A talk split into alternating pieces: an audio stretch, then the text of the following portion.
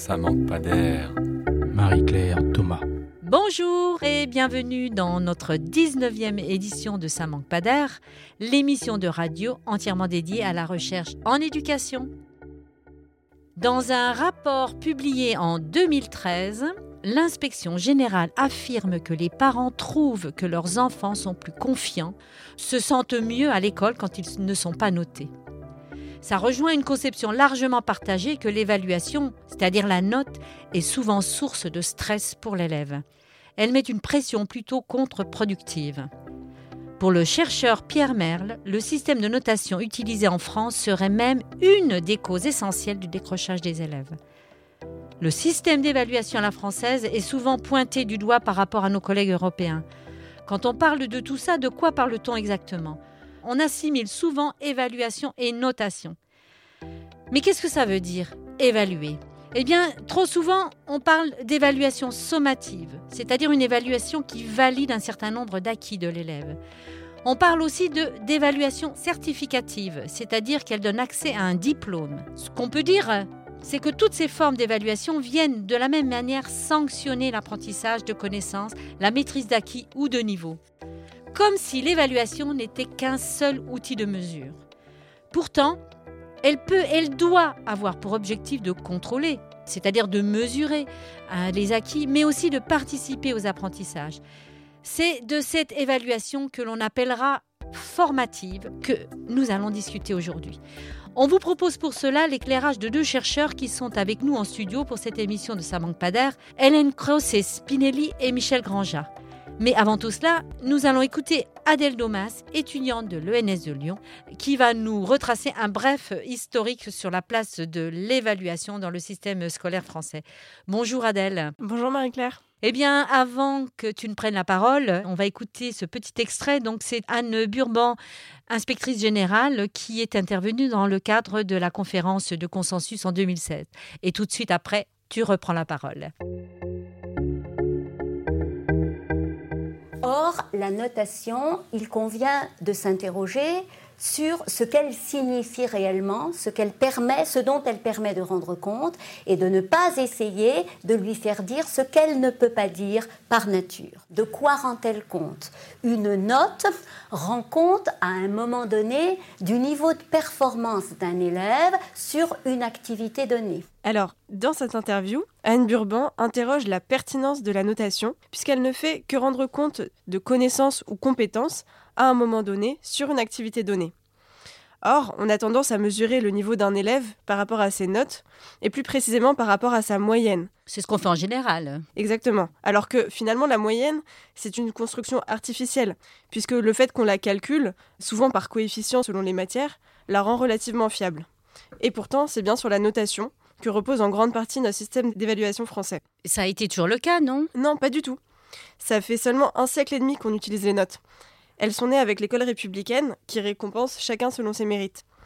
Car même si certains la critiquent aujourd'hui, la note a une dimension universelle qui répond à un idéal d'égalité. Tous les élèves sont confrontés au même exercice, dans les mêmes conditions, après avoir suivi le même enseignement. Ceux qui réussissent le mieux seraient donc les plus méritants, ceux qui auraient le mieux travaillé, puisque tout le monde est a priori en situation d'égalité face à l'exercice. Bah, évidemment, c'est ainsi qu'on considérait les choses sous la Troisième République.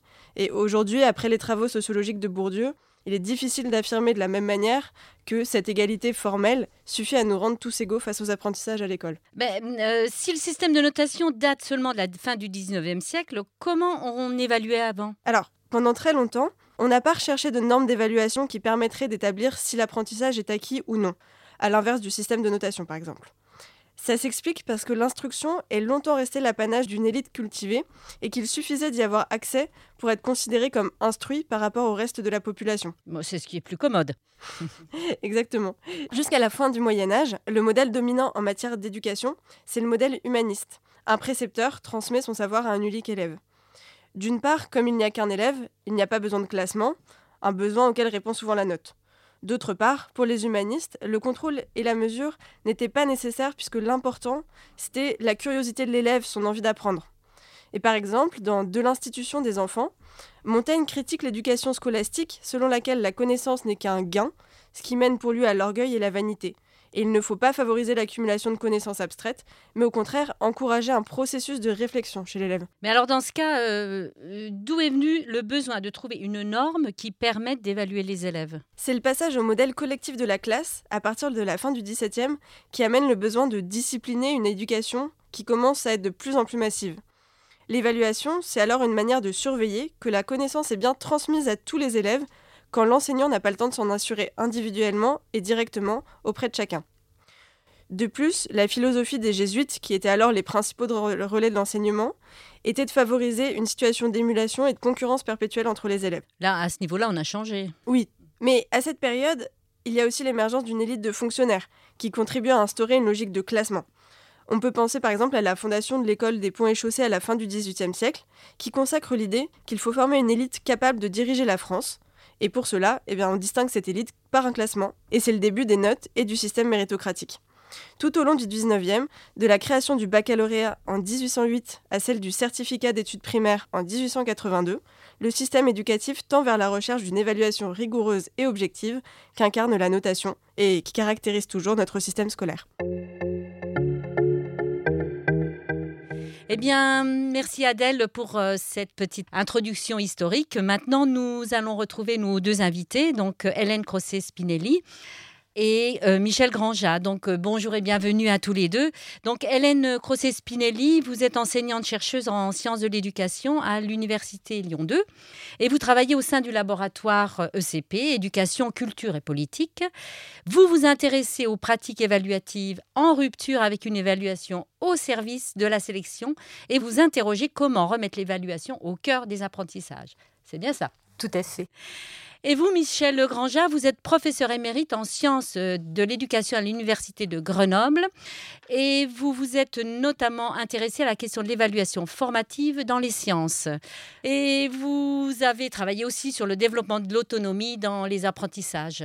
Pour démarrer, je vais vous poser la question à tous les deux, donc euh, à partir du petit rappel historique que faisait Adèle. Pensez-vous qu'il faille vraiment finir avec la notation Michel Grandjean, démarre euh, Je dirais que oui, il faut en finir avec la notation quand on parle d'évaluation, dans la mesure où l'évaluation ne se réduit pas à la notation. Il y a beaucoup d'autres manières d'évaluer que de noter. Et c'est extrêmement important euh, dans les classes, et c'est extrêmement important aussi par rapport aux perspectives historiques qui viennent d'être données. On a bien montré qu'il y avait une influence de la société sur l'évaluation, évaluer pour dégager une élite. Aujourd'hui, on est à évaluer pour que les personnes puissent apprendre et apprendre tout au long de la vie. Donc il faut changer le système d'évaluation. Il faut changer. Et vous pensez, vous, euh, qu'il faille changer de méthode aussi euh Alors je rejoins tout à fait euh, le point de vue de Michel Granja.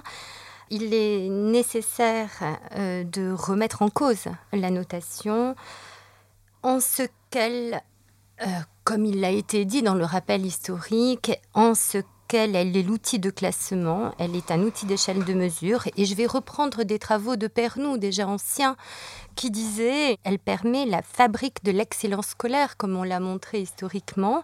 Et son corollaire, elle permet, elle, est au cœur de la fabrique de l'échec scolaire et du décrochage scolaire. On sait bien euh, que quand même euh, les parents sont très très attachés à la note. C'est une manière de repérer, euh, Hélène. Oui, mais comment elle, on l'a dit aussi tout à l'heure, elle n'outille pas l'élève. Elle n'outille pas non plus les parents qui voudraient accompagner les processus d'apprentissage de leurs élèves, comprendre l'intérêt des apprentissages, puisqu'elle ne donne pas les différentes dimensions de l'objet. Ça, veut dire qu'elle ne, la, note ne permet pas de révéler euh, ce que l'élève a compris, acquis. Michel Granja. Oui, moi je dirais que les parents ne sont pas spécialement soucieux d'avoir des notes. Les parents sont soucieux d'avoir des informations sur les apprentissages de leurs élèves, de leurs enfants. Et l'information que l'on peut leur donner, elle peut être sous forme d'un tableau de compétences, sous forme d'un tableau de progression qui décrit, je reprendrai ce qui vient d'être dit, hein, les réussites de l'enfant, donc si on parle du point de vue des parents, euh, et ses points faibles. De manière à ce qu'on puisse euh, en discuter avec lui éventuellement, avec une personne qui va l'aider si la, famille n'est pas ne peut pas le faire. Souvent, euh, vous parlez de, de tableaux de compétences, etc.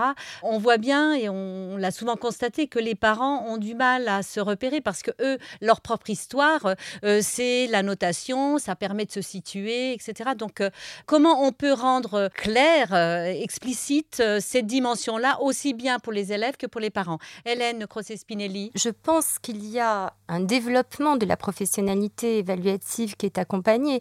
Et comment, au-delà de ces grilles de compétences qui dessèchent et qui, qui sont excessivement abstraites et qui peuvent produire les mêmes effets que la notation, par manque de lisibilité, comment on accompagne leur lisibilité dans la classe au sein des démarches avec les élèves, au sein des écrits sur les apprentissages, comment des pratiques telles que des portfolios qui ne sont pas euh, des incarnés mais des journaux d'apprentissage coécrits avec les enseignants permettent d'outiller les parents et de donner des repères pour accompagner. Les parents, ils veulent que leurs enfants deviennent excellents. Réussissent, oui, effectivement. Michel Granja, vous vouliez encore une fois, euh, oui, moi je dirais qu'il ne faut pas ramener les parents à leur histoire uniquement, parce que les parents s'intéressent à l'actualité, beaucoup de parents connaissent aussi les, les difficultés qu'ils ont eues eux-mêmes avec cette notation. Donc ils sont, pour la plupart, ouverts à d'autres situations, même des parents dans des quartiers euh, qu'on va dire en difficulté. Hein, c'est dans ces quartiers que moi-même j'ai mené mes recherches. Euh, quand on a travaillé sur d'autres outils d'évaluation que, que, la note, euh, moi je me souviendrai toujours du, de la première réflexion du principal de ce collège qui disait mais c'est magnifique. Maintenant quand les parents viennent me voir, au lieu de contester les notes, on discute des apprentissages. C'était un quartier en difficulté. Mais n'empêche qu'ils discutaient concrètement de ce que apprenaient leurs enfants et de quelles étaient leurs difficultés et comment les améliorer. Et ce principal était ravi de rencontrer les parents, alors qu'avant, c'était un peu un, moment difficile. Alors, ce que vous dites là, c'est que ça, installe un dialogue euh, entre tout le monde et ça rend peut-être aussi beaucoup plus explicite ce qui est attendu. Pour continuer sur la, même euh, recherche, c'est la dernière qu'on a pu mener dans les alentours de Grenoble, dans le cadre d'un lieu d'éducation associé avec euh, l'IFE, hein, d'ailleurs. et cette recherche était fondée sur des outils d'évaluation formative qui était intégrée à l'activité euh, des élèves en sciences. Hein. C'était euh, au cycle 3, donc euh, fin d'école primaire, début du collège, et qui décrivait quatre niveaux de progression de l'élève face aux compétences qui étaient attendues au cours de telle ou telle activité. Et le premier messager pour expliquer ce qu'est cette nouvelle manière d'évaluer, c'est l'élève. Et les élèves comprenaient très bien ce qui était demandé. Donc ils pouvaient expliquer à leurs parents. Et ils comprenaient très bien que ce qui était soutenu, c'était leur réussite. Et ça, ils, pouvaient, ils pouvaient faire passer le message. On est dans une dynamique très positive, du coup. Moi, je voudrais rebondir sur ce que tu viens de dire, Michel. Euh, la note, cette échelle de mesure, cette échelle de classement, euh, produit chez certains élèves un sentiment de et puis chez certains de capacité, de supériorité, ah, chez d'autres, mais oui, oui, et euh, de mépris euh, des autres, de mépris de, de non compréhension et de mépris, et du coup une lecture du don. C'est-à-dire quand on regarde euh, les processus d'écriture et les élèves qui que se comparent, ils disent mais lui il est doué. Et donc moi je suis nul. Donc et inscrit et permet à ceux qui seraient doués de nature de se développer dans leurs apprentissages excessivement. Mais pourquoi?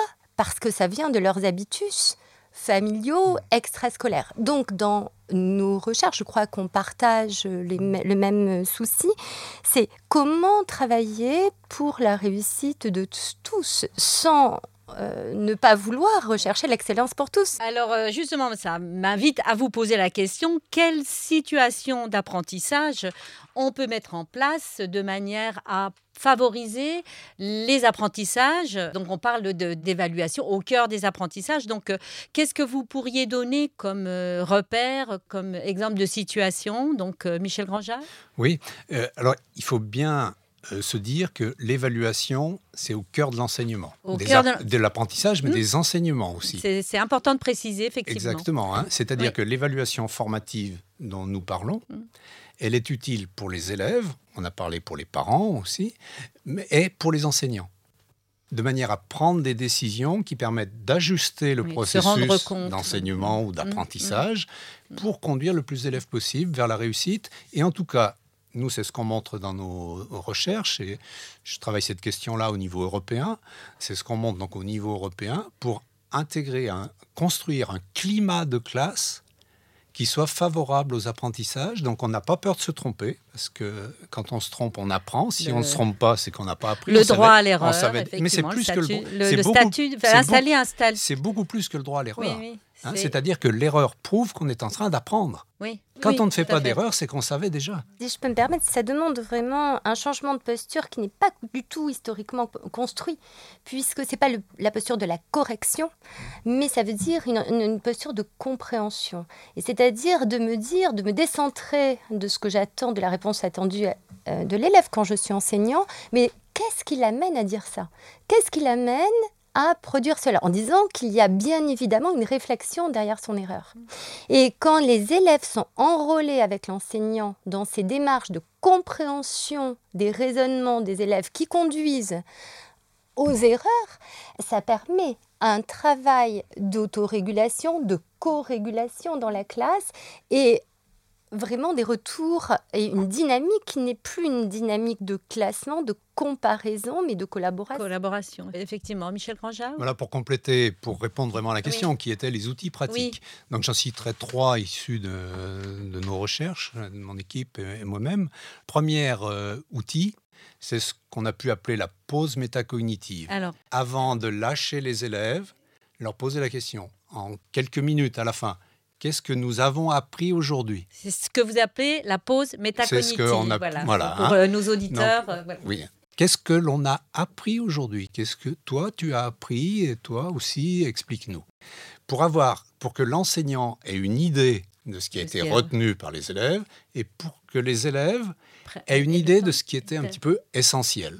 Et ça lui permet d'expliciter la démarche, la dé- enfin, le- Complètement. son, le- son processus de réponse à une telle ou telle question. Voilà. Et ou vous parliez des parents. Oui. Une des premières questions des parents, au moins à l'école primaire, après au Mhm. collège, euh, c'est différent, mais au moins à l'école primaire, c'est qu'est-ce que tu as appris? Qu'est-ce que tu as fait? Oui. Ah, ben j'ai appris ça. Voilà, hein, le, le débat a déjà eu lieu en classe, c'est préparé. Mhm. Hein, et donc ça facilite la liaison entre les parents et les, et les enseignants, enseignantes. Ça, c'est un premier point.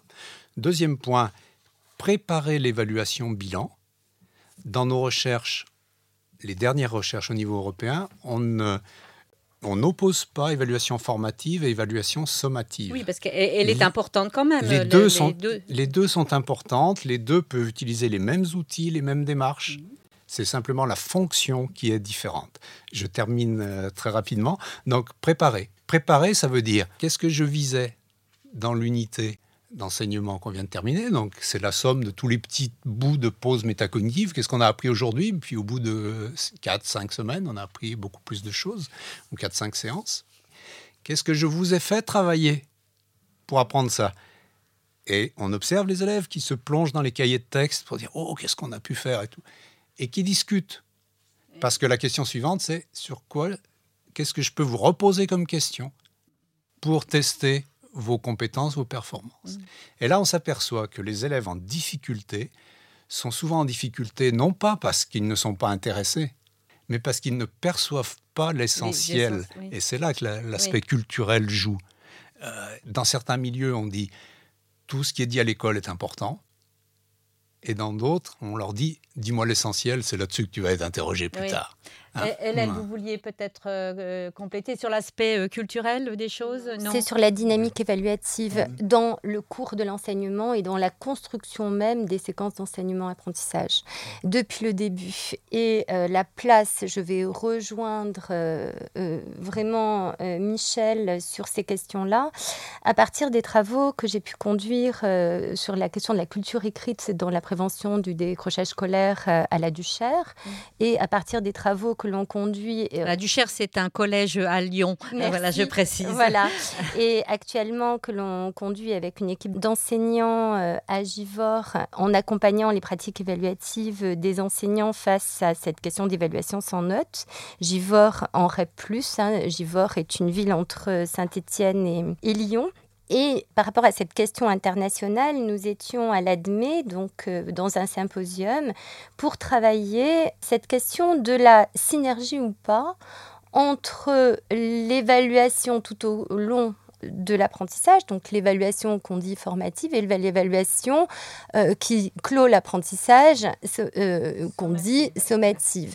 Et il est montré qu'il y a des conceptions où le retour au sommatif serait dans des démarches euh, évaluatives euh, qui serviraient l'équité, tout d'un coup un retour à des principes d'égalité qui font que euh, les démarches, les évaluations sommatives rompraient les dynamiques d'apprentissage. On peut le voir chez certaines pratiques enseignantes. Donc, il est montré, puis par exemple les travaux de De Quetelet, de euh, Lucie Motier-Lopez, Lopez, qui travaille sur les questions de l'auto-évaluation, l'autorégulation dans la classe, euh, questionnent ces problématiques de synergie entre cette dynamique au cours de l'apprentissage et l'évaluation sommative. À quelles conditions comme vous le dites, hein, euh, on peut tenir les deux? Alors c'est important, là vous pointez les conditions. Quelles conditions mettre en place? Ça m'interroge aussi sur la formation des enseignants, comment on les amène à prendre conscience de la posture qu'ils doivent avoir, euh,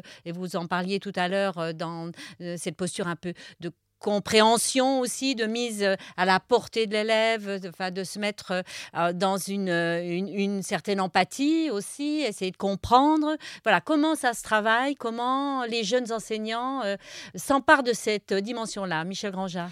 Oui, donc ben, je me référerai encore une fois aux dernières recherches que j'ai pu conduire.